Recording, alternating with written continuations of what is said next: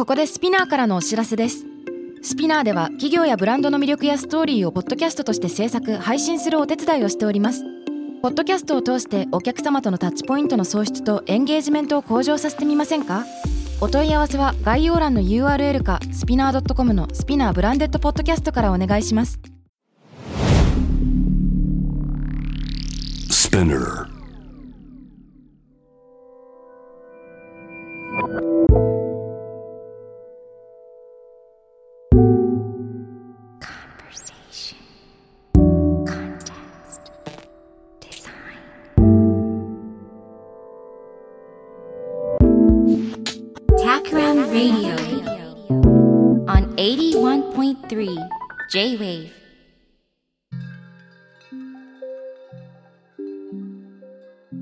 渡辺幸太郎がナビゲートしている J-Wave Takram Radio 今回のテーマは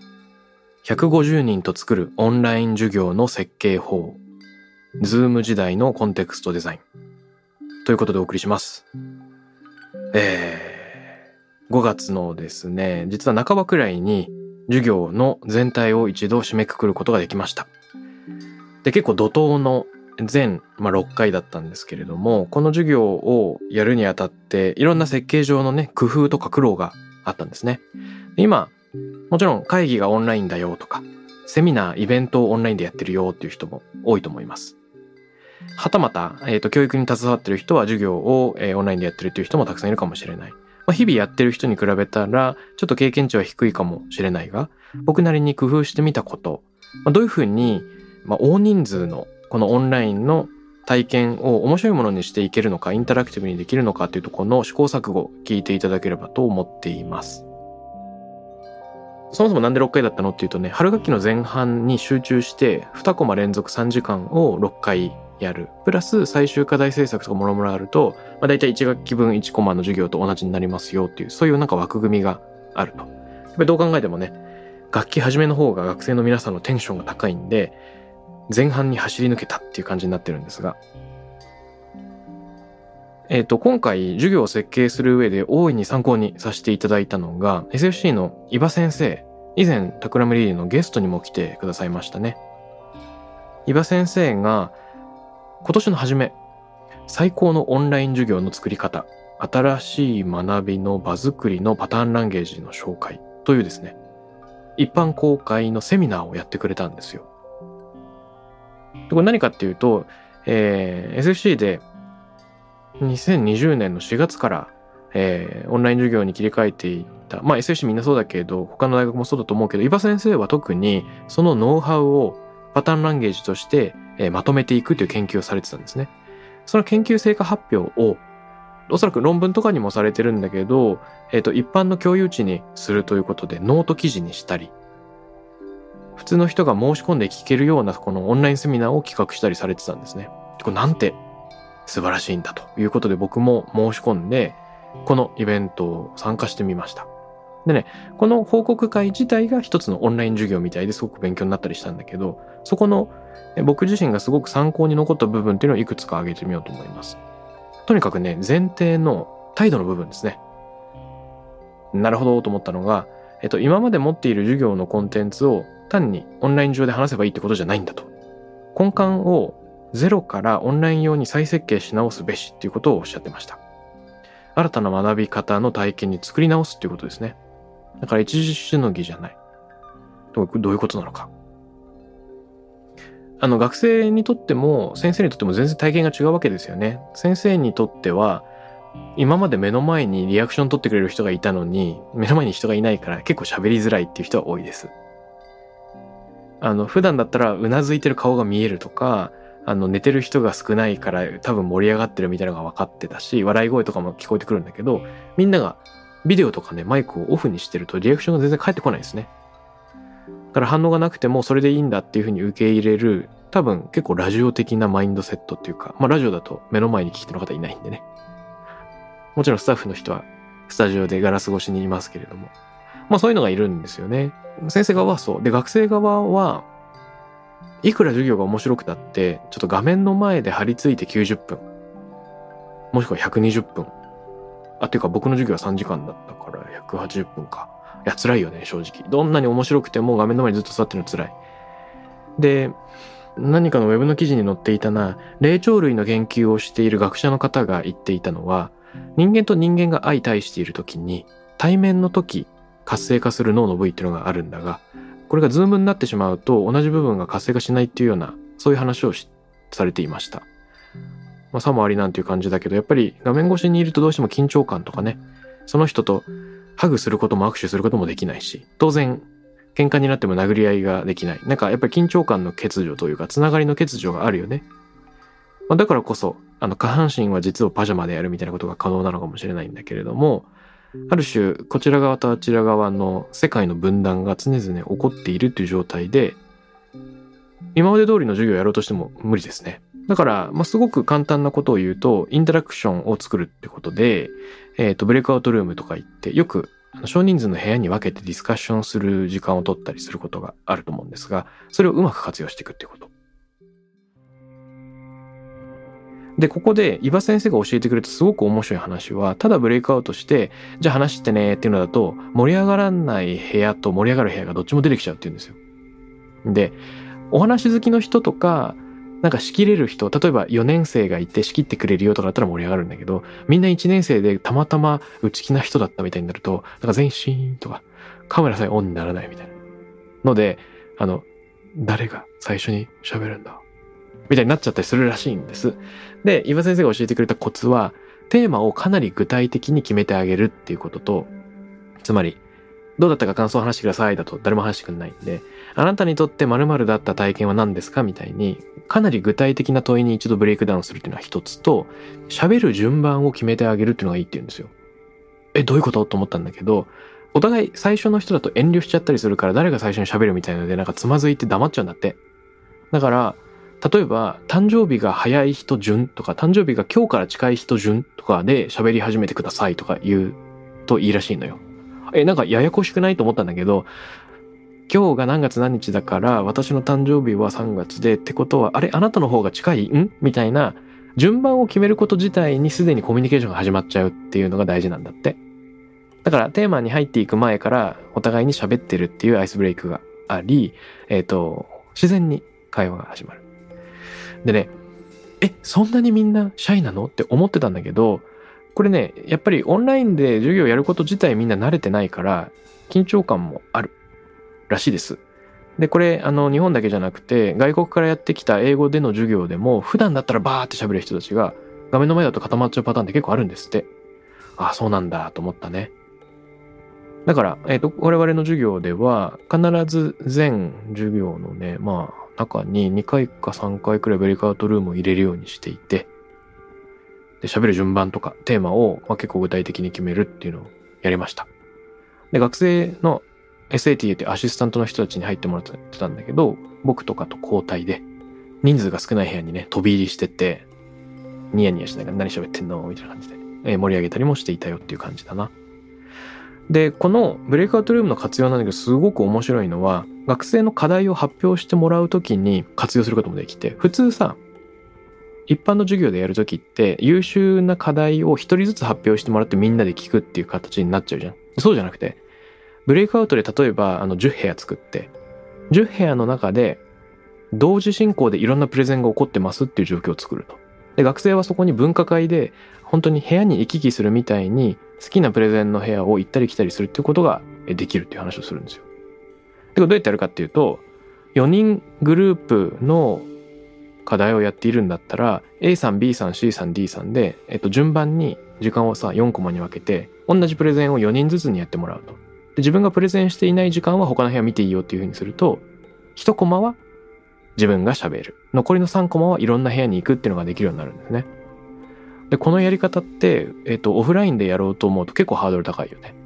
あの部屋数がいるとかプレゼンの場を作んなきゃいけないから。だからあの場所とか距離を無化できるオンラインならではのこの発表法。これはね、すごく面白いなと思いました。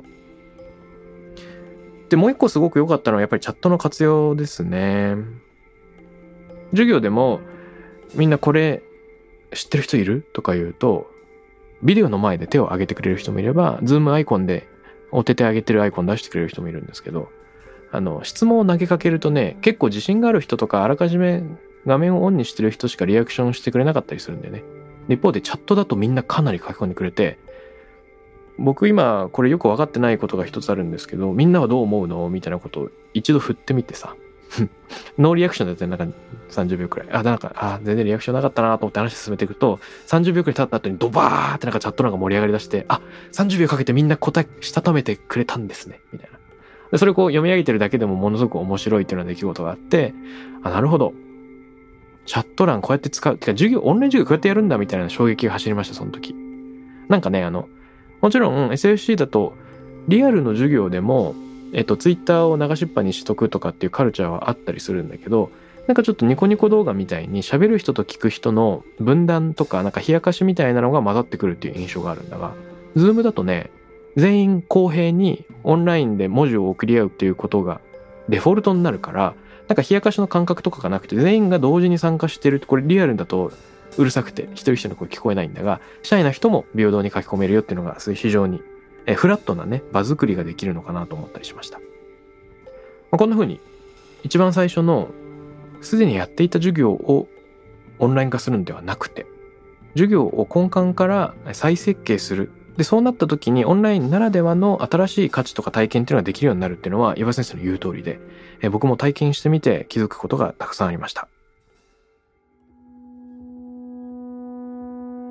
井庭先生のノウハウは、ウェブで検索してみるとノートに PDF が上がっていたりします。えっ、とね、井戸の井に庭で岩とオンライン授業とかで検索してみてください。えー、みんなで、このね、すぐにコロナ禍が解決するわけじゃないから、ウェブでセミナーをやる人、イベントをやる人、えー、授業をやっている人なんかには、すぐに活かせるいろんなノウハウとか、あとマインドセットの部分も載っていますよと。さて、150人のオンライン授業。その特殊性とね、作り方みたいな話をしてきましたが、そもそもこの授業ではどんな話を扱ったのというのもちょっとご紹介です。えー、 Takram Radio 聞いてくれている方は結構ね、興味を持ってくれる内容なんじゃないかなと思ってるんですよ。まあ、日々話しているようなことの断片というのをもうちょっとストーリー仕立てにというか、えー、1回目から6回目まで組み立てていったんですね。全6回、まあ、レクチャーをしてきたわけだけど、1回目はコンテクストデザイン概論みたいなところを話しました。でもそこの入り口のところで、そもそも人が表現してしまう、想像してしまうって何なの？創造性とかクリエイティビティに関する簡単な講義をしたんですね。創造性って結構人によって定義が違って、いろんなこと言う人がいるんだけど、多くの人で一致してるのは、創造性っていうのは瞬間のひらめきではなく、プロセスであると。それは生活の流れの中で手順の中で起こってくることである瞬間に神がかった発想が起こるってことではない。どんな人も最初の直感を得てそれが生活の中に浸透していき温める時期を経験した後にアハみたいなひらめきがあってで本当にそれがワークするのかっていう検証の時間に入っていくとかっていうね。でひらめきみたいなのは当然どっかで起こるんだけれどもそれは材料なしに起こるんじゃなくて流れの中で起こってくるんだよと。いうようなのを、まあ、古今東西の人がどうやってクリエイティビティを定義してきたのかとかね。えー、数週間前にドミニク・チェンさんのクレアーレとクレセーレっていう対比の話なんかも触れたことがありますが、そういう話もしました。つまり、物を0から1で作るっていうことではなくて、その土壌にあるものを育てていく、おのずと生まれてくるっていうのがクリエイティビティなんじゃないかっていう話ね。そういう話も、えー、触れたよと。あとはよくコンテクストで話す負の要素ですね。欠けているからこそ人が想像に誘われる。で、人が想像するっていうのは何か偉大なものを作り出すってことじゃなくて、ちょっと考えてしまう。ちょっと思考に誘われるというものすごく小さな、えー、ステップから始まってるんじゃないかっていう話をしたのが1回目。で、2回目はよくね、まあみんな好きな表現者いると思うんですよ。それは音楽のアーティストかもしれないし、画家かもしれないし、まあいろんな人がいるが、その表現者と非表現者の間に我々はよく線を、明確に線を引いてしまいがちなんだけど、そこってそんなに線ってないんじゃないのと。表現者と非表現者って実はめちゃくちゃ分けづらい。全員が表現してるとも言えるんじゃないのっていう話を丁寧に紐解いていく。それが第2回目でした。えー、例えば、ジュリア・クリステバのあの引用のねモザイクっていう話。これってロランバルトの作者の詩よく僕がしてる話だけどもこの辺もあるしでなければ江戸の研究をしている田中優子さんって言いますよね。前法政大学総長の、えーと、田中優子さんがレンガのカルチャーを書いているんだけれどもやっぱりレンガってあれじゃない？あの北区脇区第三区っていう人に異なる人がこう読んでいってフレーズを。でそれを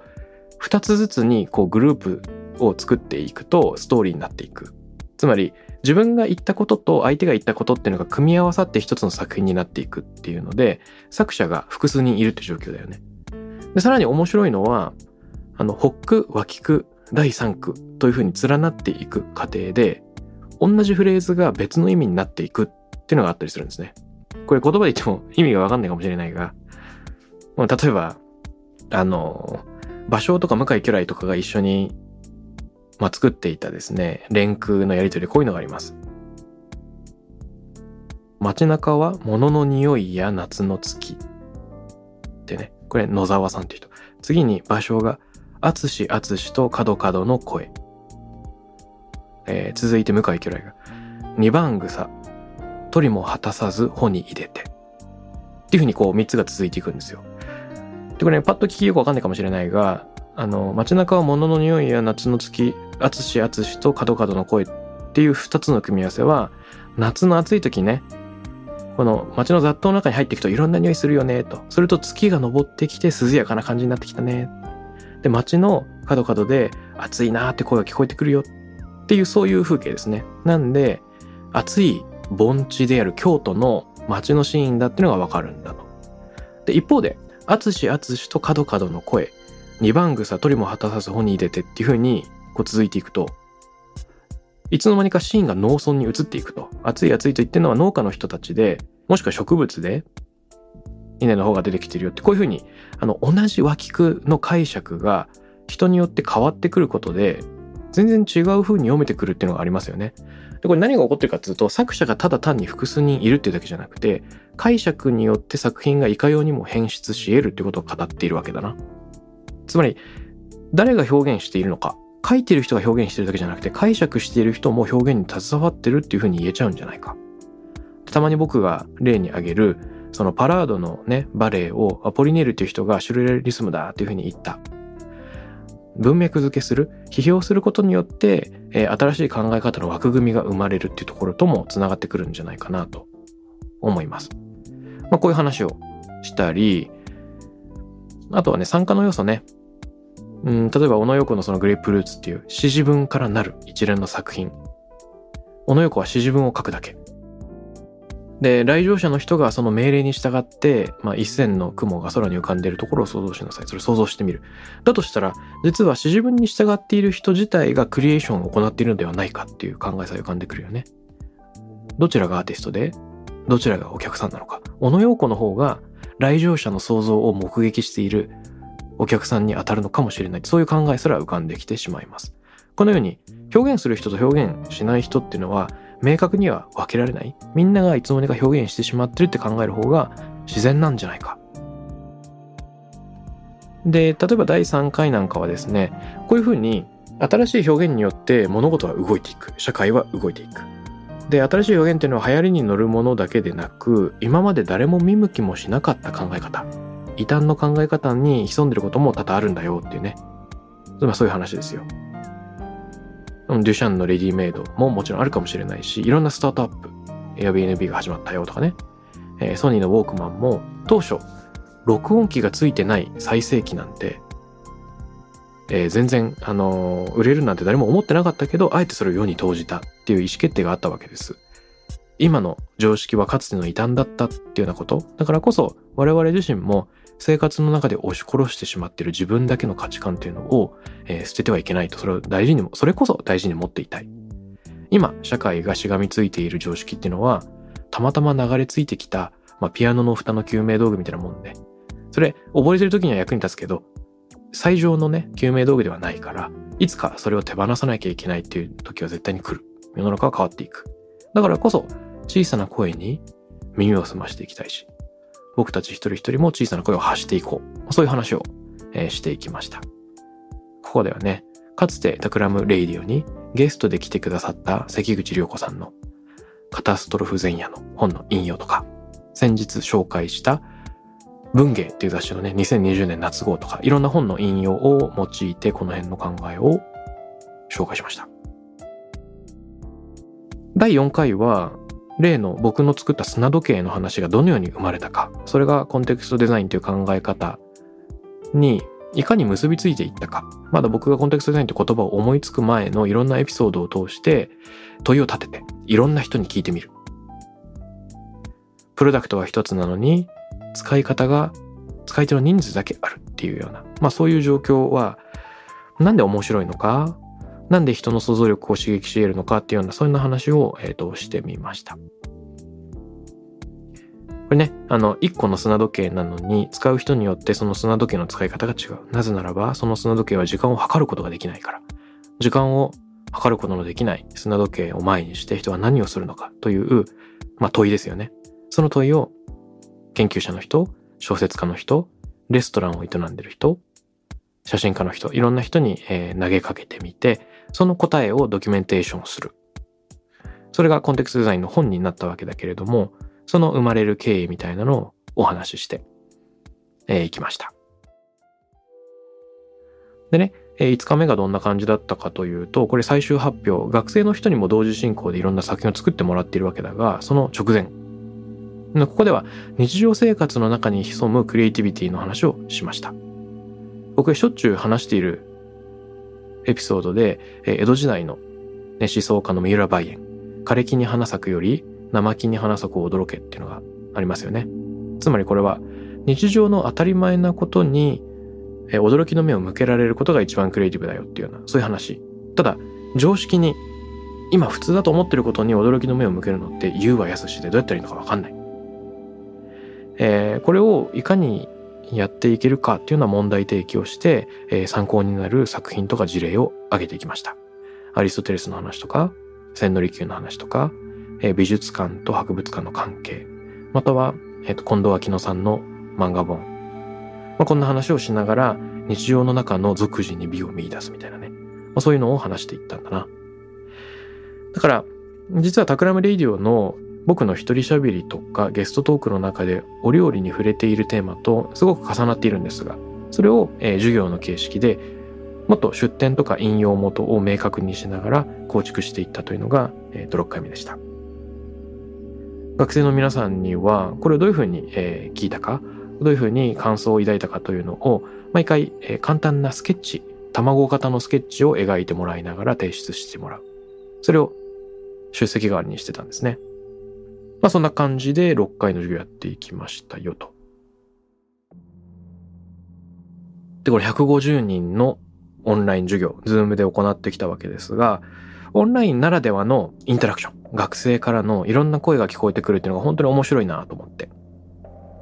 で、えっ、と、授業中にみんながチャット欄に書き込んでくれる参考事例、こういうのもありますよ先生、みたいなね。刺激をたくさんもらいました。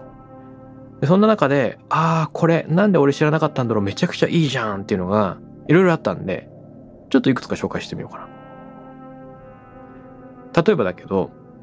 あの、普通の人一人一人が参加できるような作品、それが蓄積していくこと自体が、えー、一つの大きな作品になっていくっていうね、そういうの世の中にたくさんあるよねって話僕したんですね。例えば、七夕の短冊みたいなのを見ると、一個一個にちゃんと一人一人の名前と願いが書いてある。で、それを相対として、あの、七夕の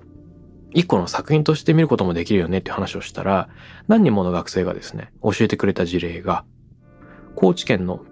えっ、と、T シャツアート展っていうのがあるんだって。これなんか毎年5月に開催されてるらしいんだけれども、えー、海の中にこう竿を立ててですね、物干し竿みたいにパーッとこうロープを引いて、何着もの白い T シャツを掲げるんだね。これ何なのこれなんかめちゃくちゃ写真とかが美しいんだけど、よかったら皆さんググってください。T シャツアート展。え、ある人の課題の文をちょっと読み上げてみようか。私たちの街には美術館がありません。美しい砂浜が美術館です。というコンセプトをもとに、砂浜と海を総称して美術館と考えられている。普段何気ない砂浜と海だが、T シャツアート展を行うようになり、個々人にとって解釈が違う大切な作品になる。またこの T シャツアート展には県外からの出展者も多く、中には美術館に足を運んだことがない人もいる。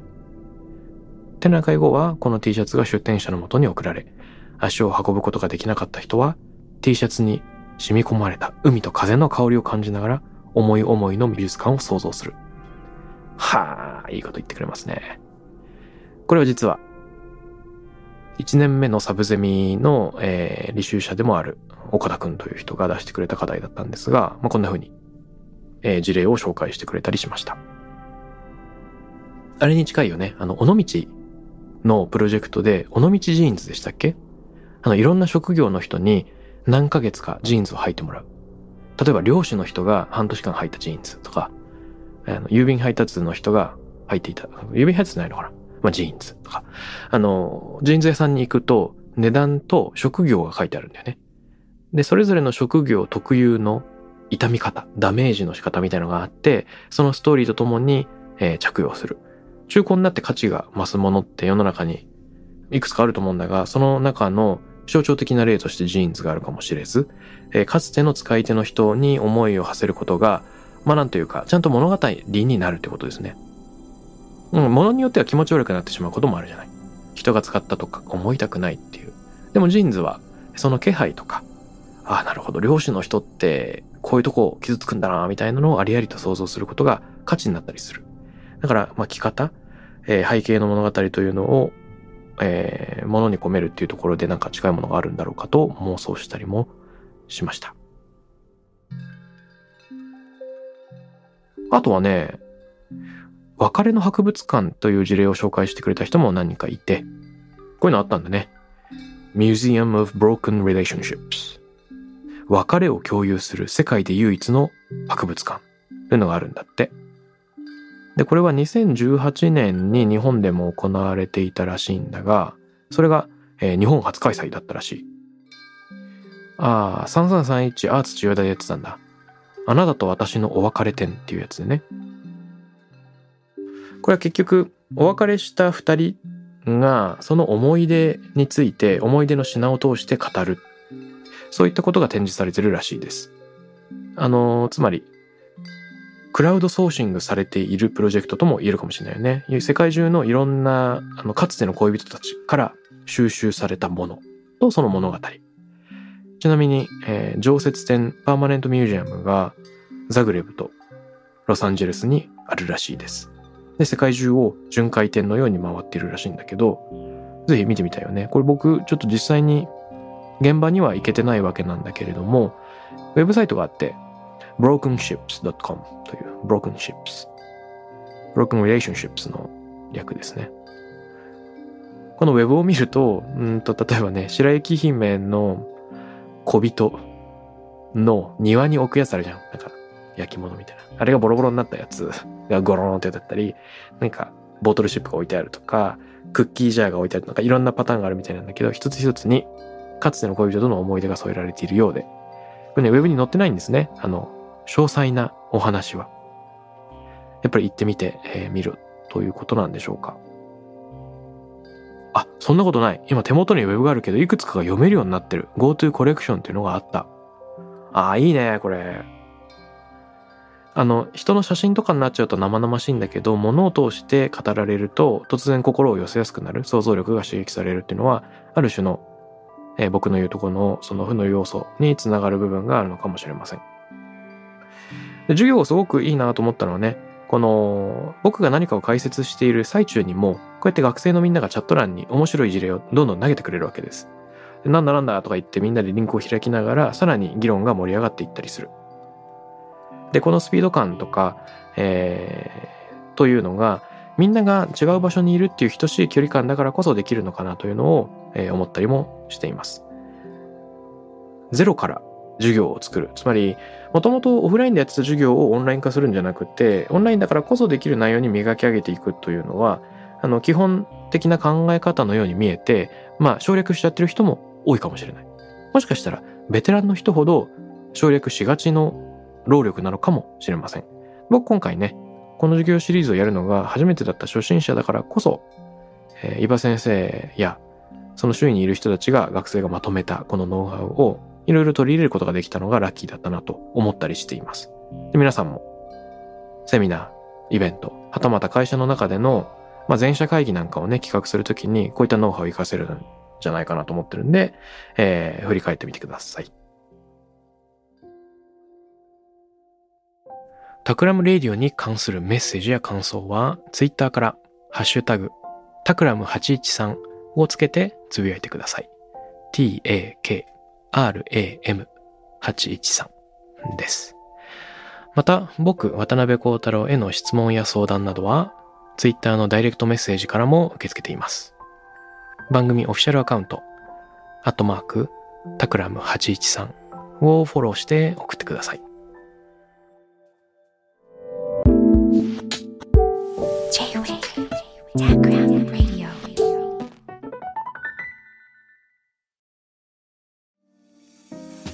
ここでスピナーからのお知らせです。現在さまざまな企業のブランデッドポッドキャストを制作しているスピナーでは自社開発したポッドキャスト管理システムソニックボールを用いたオリジナルのアンケートを実施しています。リスナーの属性データを可視化することで御社のニーズに合わせたコンテンツ制作が可能になります。スピナーホームページ内のコンタクトよりまずはお問い合わせください。